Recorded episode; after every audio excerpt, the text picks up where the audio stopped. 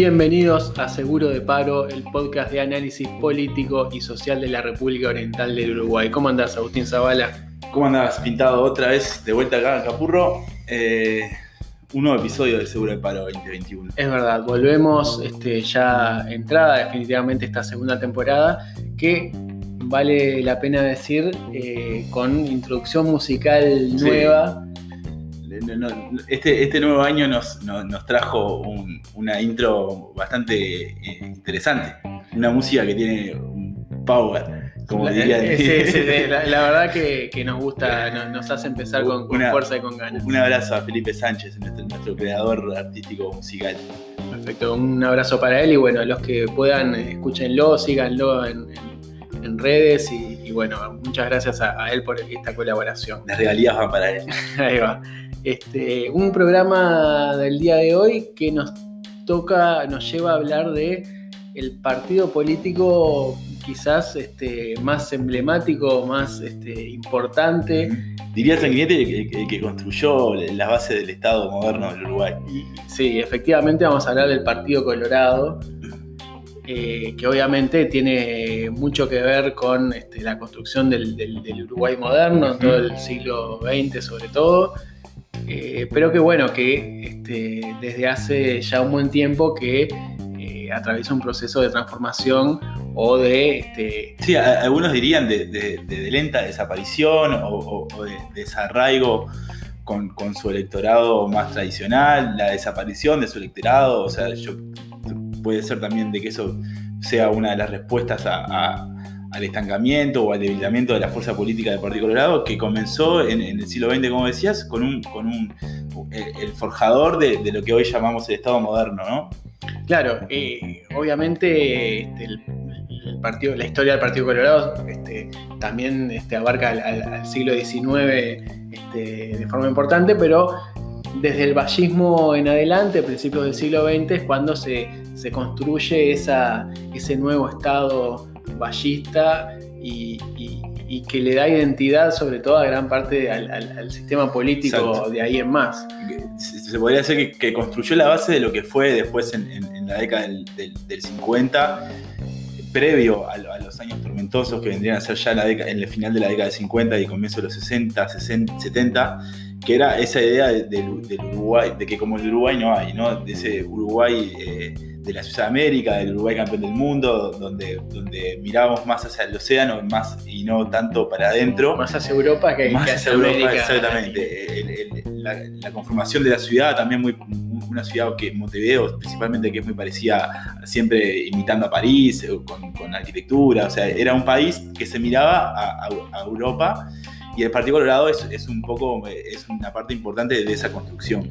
Obviamente que en este episodio vamos a terminar hablando de, cuál es el peso real del Partido Colorado hoy y qué puede llegar a pasar en 2024, pero es interesante eh, mencionar o reflexionar sobre, bueno, cuándo efectivamente empezó eh, la decadencia de ese Partido Colorado, que, bueno, este, fue uno de los... tuvo un protagonismo particular en la dictadura, obviamente cuando se da el golpe de Estado había un gobierno colorado, cuando vuelve la democracia hubo otro gobierno colorado, y el Partido Colorado increíblemente pareció eh, surfear ese, esa- ese quiebre institucional y esa responsabilidad que tenía, que, que de alguna forma, sobre todo con, con la figura de Sanguinetti como, como una de sus este, habilidades primordiales, pudo eludir la responsabilidad que efectivamente había tenido el partido en, en- En el en- golpe. en la dictadura. Eh, es justamente Sanguinetti una pieza clave para entender ese, ese periodo eh, de, de última decadencia, si se quiere, en cuanto a los posicionamientos Sí. que fue tomando el partido. Eh, es- es- uno podría marcar el, el comienzo de- del, del- del lento proceso que viene viviendo el Partido Colorado, justamente en, en- en las entradas al, al- al al gobierno de facto, ya en, en la década del 70, ahí se, se empieza, se- hay algunos analistas, el propio César Aguiar, en, en una, en una de estas entrevistas que, que se, le, que se le hizo en, cuando En 2004. En 2004, en- César Aguiar, este, sociólogo, de, de director ya de- fallecido, director de equipos Mori en aquel momento.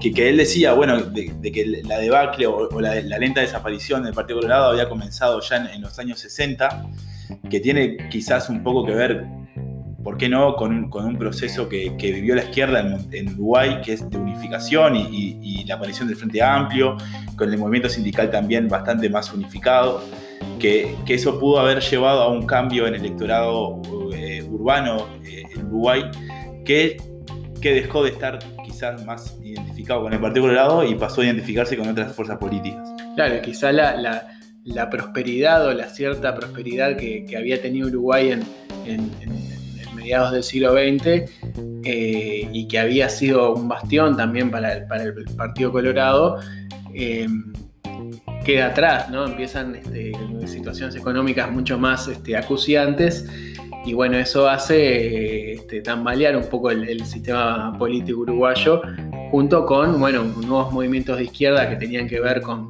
procesos más a nivel regional o, mundial, obviamente, que también hicieron que, ese electorado o esa base social de alguna manera progresista o de alguna manera eh, este, no tan tirada hacia la derecha, se comenzara a ir del Partido Colorado, dejando ya un núcleo mucho más conservador, un Partido Colorado ya de, un perfil claramente de derecha, y podemos mencionar este, eh, el gobierno de, Pacheco Areco, por, sin ir más lejos. Uno podría decir de que las estructuras sociales que, sostienen los, a la población electoral es mucho más cambiante en las ciudades que en, las, regiones eh, rurales eso puede llevar también a decir que, el Partido Nacional eh, haya mantenido un poco más su, tradición y, su, arraigo electoral que el Partido Colorado, donde las, ciudades y, los lugares urbanos, como son mucho más cambiantes, también cambian sus identidades. Y, entonces se da ese paulatino descenso del Partido Colorado con una contracara que es un poco el, paulatino ascenso de, la izquierda eh, en, otro, en, otros, en otros lugares. No en vano, la primera victoria del Frente Amplio es en Montevideo. O sea, la, izquierda o el progresismo le terminaba de ganar. Donde el Partido Colorado era muy fuerte. Claro, el, el, último bastión o el primer principal bastión del Partido Colorado, que siempre había sido Montevideo. Y bueno, es un poco el, cambio quizás más simbólico de, bueno, de, los espacios que el Partido Colorado empezaba a ceder definitivamente y que por más que quedaban este, eh, un par de, gobiernos nacionales más para el Partido Colorado, ya había este, algunos sectores o algunos, este, algunas victorias claras del Partido Colorado que ya no lo estaban acompañando. Pero hablabas de la figura de Sanguinetti, ¿no? O sea, una figura que se repite a lo largo de la historia política reciente del Uruguay eh, siempre con un papel eh, eh, protagonista, por lo menos desde el 60 hasta acá. Y Sanguinete es un poco la cara del Partido Colorado, bueno, desde esa fecha. Sí, y es interesante relacionándolo con esto que decíamos del Frente Amplio y esa relación casi que de, de, péndulos ¿no? entre el Partido Colorado y el Frente Amplio. Sanguinetti cuando en su primer gobierno, ya luego de, con el retorno a la democracia, Sanguinetti siempre tiene un discurso claro de eh, separar lo más posible al Partido Colorado del Frente Amplio. Eh, eh, empieza con la idea, este, que es muy repetitiva, muy recurrente en él, de la cercanía del Partido Colorado con el Partido Nacional para vencer al Frente Amplio. Identificando en el Frente Amplio, por ejemplo, y, al marxismo más, más de los años 60 o, a, los episodios más violentos que, tuvo la guerrilla, ¿no? Claro, siempre. Haciendo esa, analogía bastante agarrada de los pelos, pero. Una retórica que era muy efectiva en, la población, de, estamos hablando de épocas todavía en, Guerra Fría, podemos decir, y, y Sanguinete tenía un, un, discurso claramente de asociar al Frente Amplio con la izquierda radical, el marxismo, el socialismo, el comunismo, la Unión Soviética. Eh, era un discurso que en ese momento obviamente que era muy, muy redituable, a la gente le, movía, le generaba cierto temor a ese electorado socialdemócrata de centro. Y bueno, lograba hacer muchas veces que se terminara quedando en el Partido Colorado, aunque no estuviera del todo este, conforme, antes que eh, tomar la decisión de ir hacia un voto este, frente amplista. Sanguinetti eso lo, hace durante, durante toda la, década del 90 y, el final del 80, de los 80. Eh, es una característica clara de, de sus posicionamientos políticos.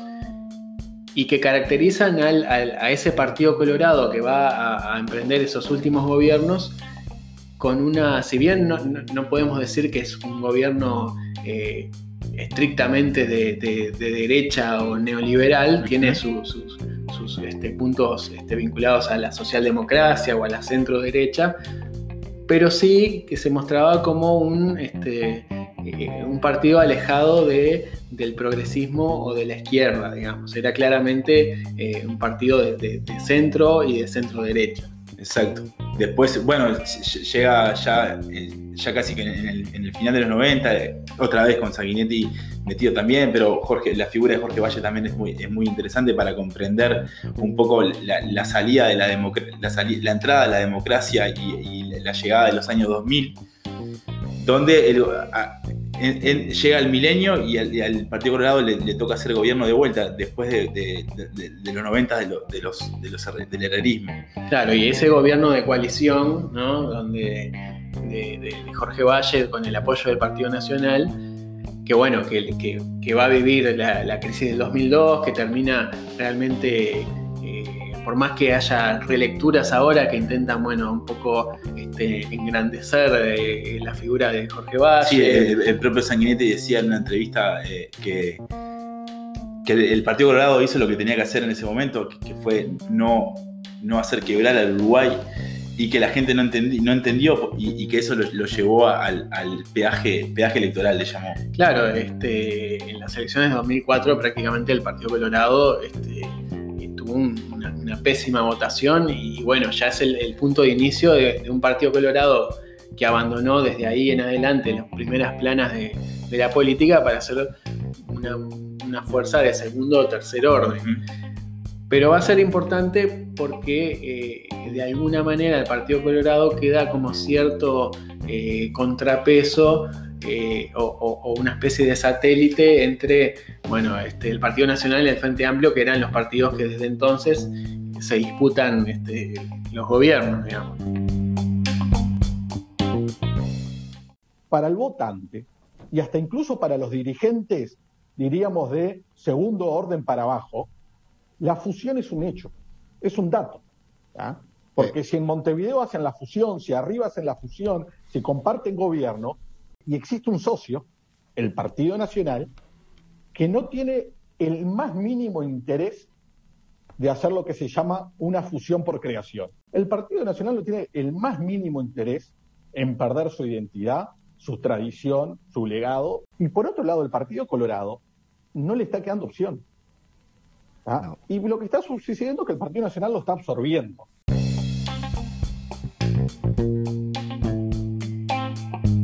entramos a otra discusión de, si el sistema político uruguayo va hacia un, hacia un dos bloques bien definidos, que son eh, el Frente Amplio por un lado y los partidos tradicionales por otro, con el Partido Nacional liderando ese bloque.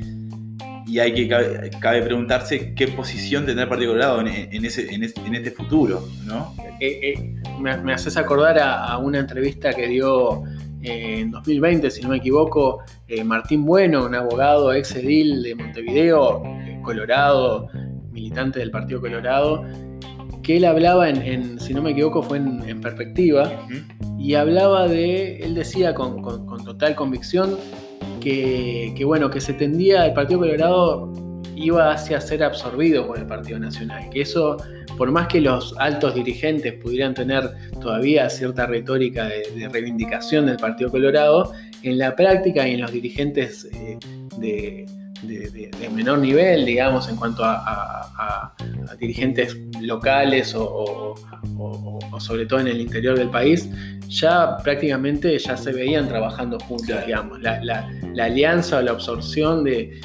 blancos y colorados juntos ya era como algo que de hecho se estaba dando y que a los colorados, este, con esta experiencia de gobierno multicolor, de gobierno de la calle Pou, les terminaba de, cerrar eso de, bueno, este, es trabajando con el Partido Nacional la forma en la que pueden estar más cercanos a, un gobierno. Y, es interesante porque, bueno, es poner este, en palabras una de las grandes preocupaciones o, de las grandes incógnitas del sistema político uruguayo, que es, bueno, ¿Tiene sentido que siga existiendo un Partido Colorado y un Partido Nacional? ¿Cuál es el lugar del Partido Colorado? ¿Tiene sentido reivindicar aquellas místicas de la que venimos hablando, del Partido de Constructor del Uruguay? Eh, y bueno, creo que eso también tiene que ver con, eh, con las últimas, este, los últimos movimientos que ha habido en el Partido Colorado y sobre todo con idas y vueltas de candidatos, de, dirigentes, de liderazgos, que demuestran que, no está muy claro. No, no, de, hecho creo que ensayando y una respuesta a tus preguntas, me parece que una de, las, de las, últimas figuras que, apareció con fuerza en el Partido Colorado fue la de Ernesto Talvi, donde, donde surgió como, como un, líder que, que, se diferenciaba de esa ala eh, ballista de Sanguinetti eh, marcando quizás un poco más de diferencias con el Partido Nacional, ¿no? En, la carrera electoral se vio un poco con, mayores encontronazos de, opiniones y, de posturas, pero que fue como, así como subió, como bajó, ¿no? O sea, fue una estrella fugaz. Sí, sí, Cuando sí. acordar, apareció Talvi y, se había desaparecido. Lo de Talvi, creo que ya hemos mencionado en, algunos episodios, pero es hasta eh, inexplicable o inentendible, muy difícil de comprender una figura política que de alguna manera había logrado renovar lo que había dejado Pedro Bordaverde, que quizás había sido el, último líder colorado anterior, con ya Bordaverde con un discurso claramente volcado hacia la derecha, hacia un perfil muy conservador, que le rindió hasta cierto punto y después no pudo avanzar más porque da la impresión que el electorado uruguayo tiene un techo o, una pared este, que, que no deja ir mucho más allá de la no deja crecer tanto por la derecha. Eh, Talvi daba la sensación de que tenía las, herramientas discursivas al menos como para renovar eso y dar una idea de, o, retomar eh, esa idea de, socialdemocracia, de no estar tan a la derecha, de tener alguna eh, flexibilidad mayor en, el discurso. Y bueno, y, realmente había tenido buenos resultados. Convivió con ese regreso de Sanguinetti, que bueno, este, incluso en el momento en que ya no había ningún candidato, bueno, Sanguinetti vuelve con una, ya con un discurso medio de, casi que no quería ser presidente, sino bueno, él reconocía que su lugar era salvar al partido. De, hecho, esto citándonos a nosotros mismos, en, nuestro primer capítulo del, podcast, eh, hacemos la, reconstrucción de cómo se formó la coalición de gobierno y destacamos la figura de Sanguinetti en, ese proceso, ¿no? En, ese proceso que, como vos decías hoy, de, diferenciarse de Frente Amplio y de, encontrar que la postura en frente al Frente Amplio, contraria al Frente Amplio, es la, manera de llegar al gobierno. Claro, y, bueno, Talvi, de alguna manera, mientras Sanguinetti hacía ese, ese pivoteo, digamos, Talvi logró algo que es muy difícil, que es, eh, bueno, llegar, posicionarse, hacerse conocido, por más que obviamente tenía cierta, cierta visibilidad, pero tal vez eh, le llevó un buen tiempo este, lograr que la gente que no estaba tan metido en las noticias económicas o en, la agenda política en sí mismo lo conociera, pero más o menos lo logró, logró conformar un sector político con todo lo que eso significa, un aparato en Montevideo, en el interior, con, dirigentes que muchos que venían de Vamos Uruguay, el sector de, de otros que venían de otros sectores. Y, además logró también eh, despertar a, por lo menos uno, veía la militancia de, ciudadanos y, reconocía algunas caras un poco más jóvenes de, las tradicionales que había mostrado el Partido Colorado en los últimos años. Habían aparecido caras nuevas. Eh, eh, y eso da la pauta también un poco de la renovación o del intento o el proceso que estaba viendo el Partido Colorado, que, quedó por el camino, quedó trunco. Claro, estamos hablando de que Talvi logra una votación aceptable, con, este, logra presencia en, el Senado, en diputados, logra este, dejar al Partido Colorado como el principal eh, aliado del, Partido Nacional en la coalición. Logra también, este, termina aceptando o asumiendo la Cancillería, un puesto importantísimo de un gobierno. daba toda la sensación de que Talvi. se perfiló bastante bien desde ese lugar, ¿no? claro, de que Talvi empezaba un camino que lo llevaba con, relativo optimismo hacia este 2024. Y de, de pronto se va y tira una bomba de humo que también coincide más o menos con el retiro definitivo de Sanguinetti.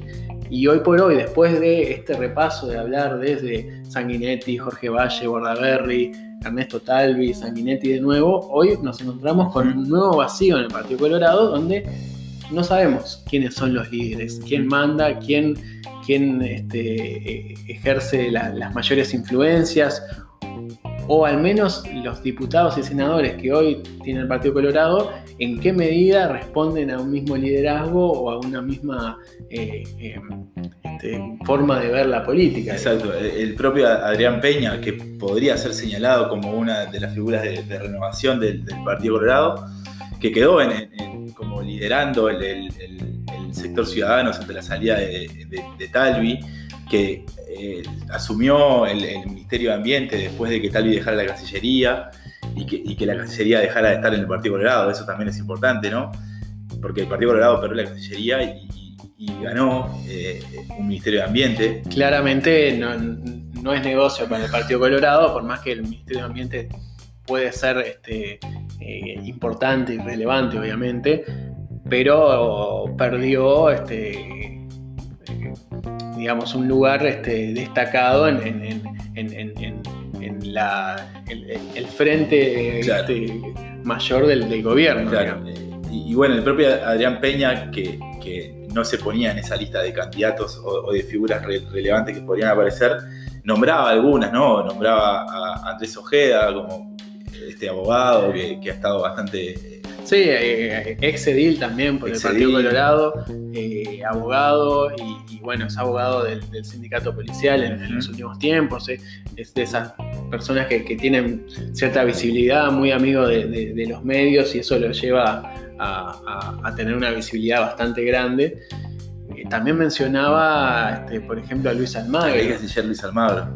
Eso es otra de las cosas extrañísimas y creo que también es lo que genera los vacíos de poder, ¿no? Luis Almagro, eh, de filiación nacionalista en sus orígenes, después canciller de José Mujica, después eh, secretario general de la, Organización de, Estados Americanos, con un perfil además muy controvertido, por decirlo este, eh, sutilmente, pero este, con, posicionamientos que hasta fueron contrarios a los intereses de Uruguay o, que por lo menos no fueron como muy, muy eh, en sintonía con, lo que se hablaba en Uruguay. Ahora este, de pronto quiere volver, quiere participar en política en el Partido Colorado, según lo reveló en el propio libro sobre su vida que, se editó el, año pasado. Lo cierto es que el Partido Colorado atraviesa ya hace años un proceso de, estancamiento que tuvo en, la, aparición de Talvi una luz ahí que se prendió pero que se apagó muy rápidamente y que cabe la pregunta que va a pasar, eh, esto ya es haciendo, eh, eh, especulando, que, es si realmente desaparece el Partido Colorado o si, o si termina decantando en una alianza perdurable con el Partido Nacional, donde el Partido Nacional lo termina absorbiendo, o si queda como un partido muy minoritario y con muy poca debilidad, ¿qué es lo que va a pasar en el futuro? Capaz que cerramos acá y volvemos con esa pregunta tratando de respondernos eso. Mi impresión es que sin una propuesta de renovación como la de Ciudadanos, el Partido Colorado eh, con más de lo mismo va a tener una expresión electoral no muy distinta que la que tuvo en los últimos años. El Partido Colorado es un partido grande, los cuadros grandes pasan por periodos de sequías deportivas a veces prolongadas.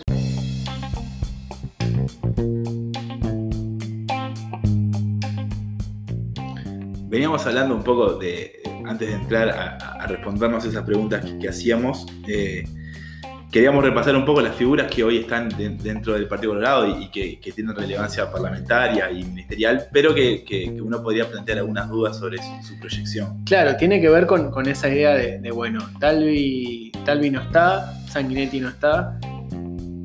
Sanguinetti está, pero no está, es una cosa que... Claro, Sanguinetti sigue, sigue opinando e incluso ha salido a marcar un poco la cancha cuando le da la impresión de que la calle Pou deja olvidado al Partido Colorado, pero creo que es un trabajo más desde afuera, no, tanto pensando en, liderazgo, sino casi que un, padrino del Partido Colorado. Funciona más, más así. Algo similar a lo que hace Mujica en el Frente Amplio. Son como figuras que, ya no están en, la disputa real por, por liderazgos a futuro, sino que, bueno, defienden pero el que, lema. pero que digamos. influyen de alguna manera en, la- en las- en- en los procesos que viven los partidos, tanto Mujica como Sanguinetti. Y, y bueno, pensando en, en qué puede pasar en 2024, surgen algunos nombres. Incluso en esa entrevista que mencionabas hoy de Adrián Peña con, con el diario, con Radio Universal, este, Adrián Peña, además de estos dos, de Ojeda y del propio Almagro, eh, Adrián Peña menciona, para empezar, el, posible retorno de, Pedro Bordaberry, que eso es algo que creo que, cuando lo quiso hacer no se dio, no, no- no lo dejaron volver, y no sé si realmente Bordaberry está en, está con- en condiciones de retornar, sobre todo porque él más o menos mostró cuál era su, su techo político. No creo que este sea un escenario político favorable a que, a que logre una votación mejor cuando tiene un partido nacional mucho más fuerte que Sí. lo que lo tenía cuando, cuando él, este, Sí, eh, cuando él era no logró la presidencia, claro. Estaba también la posibilidad de Robert Silva, y ahí vamos ya a cuáles son las figuras, los referentes que tiene ahora el Partido Colorado. Robert Silva, sí, este, presidente del, del CODICEM, eh, un lugar este, muy, muy visible y, Con mucho conflicto.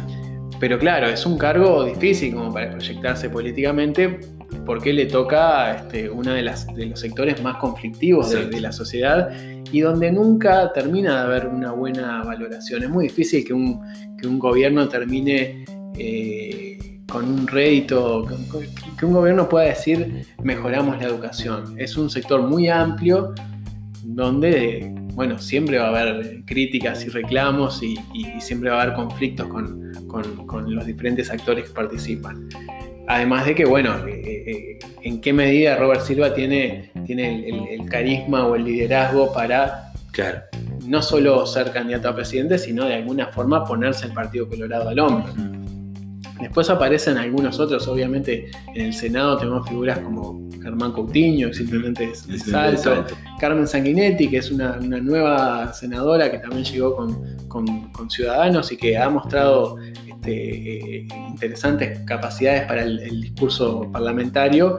Creo que le falta todavía para poder este, eh, tener una mayor visibilidad o proyección política, pero bueno, está haciendo un trabajo interesante, al menos en, cuanto a, meterse en ese, en ese debate diario del, Parlamento.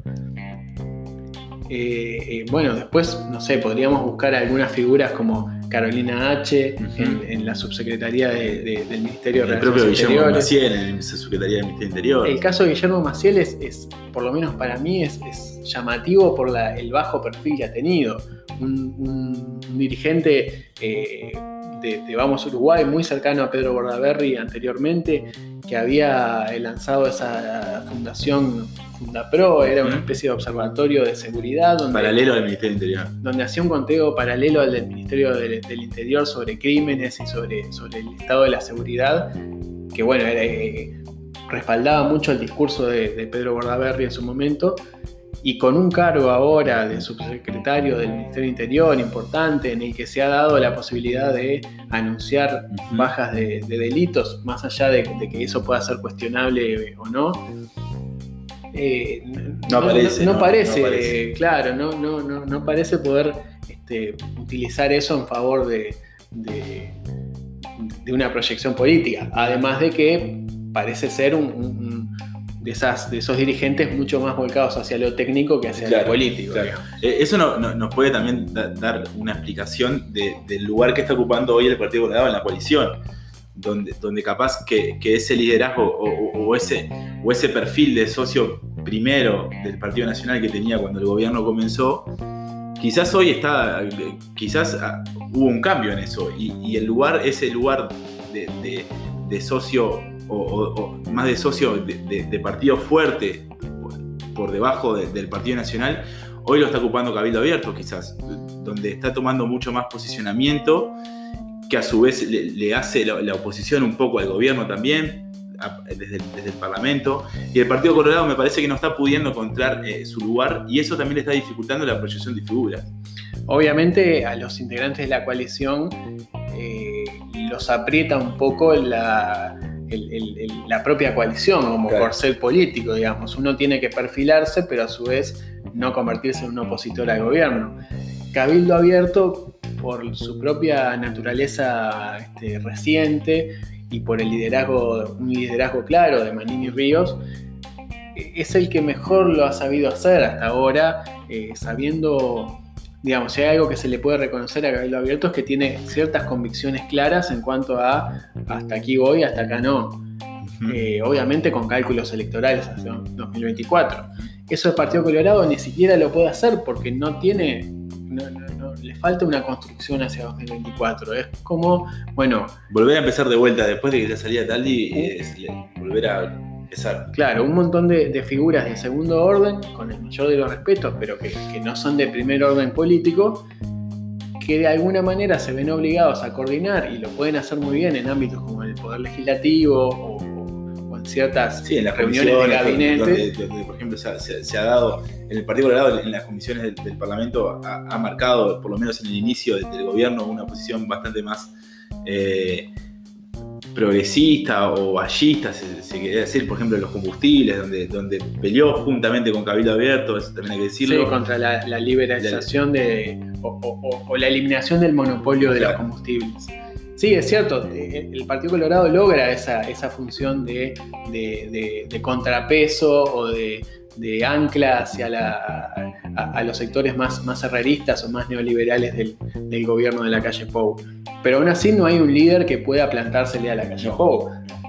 Uno no ve a alguien que pueda eh, pretender ser un interlocutor a la misma a la misma este, altura que la calle Pou, que le pueda pedir una reunión en la torre ejecutiva y discutir temas políticos. Eh, si lo hace Adrián Peña, que es el que en este momento un poco toma ese, lugar, lo hace casi, para empezar, es ministro de su gobierno, pero a su vez eh, claramente son de, no, están a la misma altura política. Y, ese juego, eh, esa naturaleza, le, juega muy en contra al Partido Colorado a la hora de querer empezar a perfilarse para que el electorado que pueda estar apoyando este gobierno pueda decir pueda recordar que existe el Partido Colorado y que es una opción diferente a la que seguramente empiecen a presentar el oficialismo de la calle Pau de cara a 2024. Exacto, y, además una, de las, una, de las cosas que puede mostrar un poco eso que venías diciendo es que hasta no hace, no hace muy poco eh, el Partido Colorado intentó, eh, el San Miguel se reunió con, el, presidente del Partido Independiente para acordar un poco eh, e, esa batería de medidas que, le presentaron a, la calle Pop para reactivar la economía y, hacer frente a, la crisis. que una de las muestras es, ese, ese poco liderazgo capaz que, está teniendo el, Partido Colorado en la coalición que tiene que asociarse con el Partido Independiente un partido que, que, tiene un ministerio casi que, por, gracia. Sí, claro, un partido muy minoritario, con un peor resultado del que ya tenía, resultado electoral. Y bueno, sí, el, ministerio de Pablo Mieres tiene mucho más que ver con, la inclusión de un partido más, de un lema más, que por la representación de un electorado eh, importante. Ese es uno de los grandes riesgos para el Partido Colorado, empezar a mostrarse más parecido al Partido Independiente que a Cabildo Abierto o que al Partido Nacional, que es un camino que lo puede llevar a consolidarse como un partido minoritario que no pueda existir salvo, que, salvo en una coalición con otro partido. Eh, es realmente un riesgo grande para, para los colorados que quieran mantener la, viva la historia de la mística colorada. El otro camino será la, como decía el, exedil eh, Martín Bueno, y, lo mencionábamos hoy, bueno, asumir la absorción, que los colorados de alguna manera lo absorban, y, que es algo que obviamente a nivel departamental en Montevideo ya, ya ha ocurrido y casi que ya... Casi en todo el país. Ya no se piensa en candidaturas diferentes en Montevideo y en varios departamentos también. Exacto. Y bueno, y, todos esos escenarios posibles de, futuro del Partido Colorado, eh, el interrogante de, quién va a, tomar ese, poniendo, eh, haciendo especulaciones, si, el Partido Colorado desaparece o, se convierte en un partido minoritario o termina fagocitado por, por el Partido Nacional, eh, ¿qué partido saldría, saldría ganando de, esa, caída? yo creo que ahí Cabildo Abierto puede llegar a, tomar un poco más de protagonismo del que tiene, eh, que es interesante de ver, ¿no? Cómo, cómo, está, cómo ha crecido su protagonismo en los últimos años, en los últimos meses, ¿no? No tiene muchos años el partido.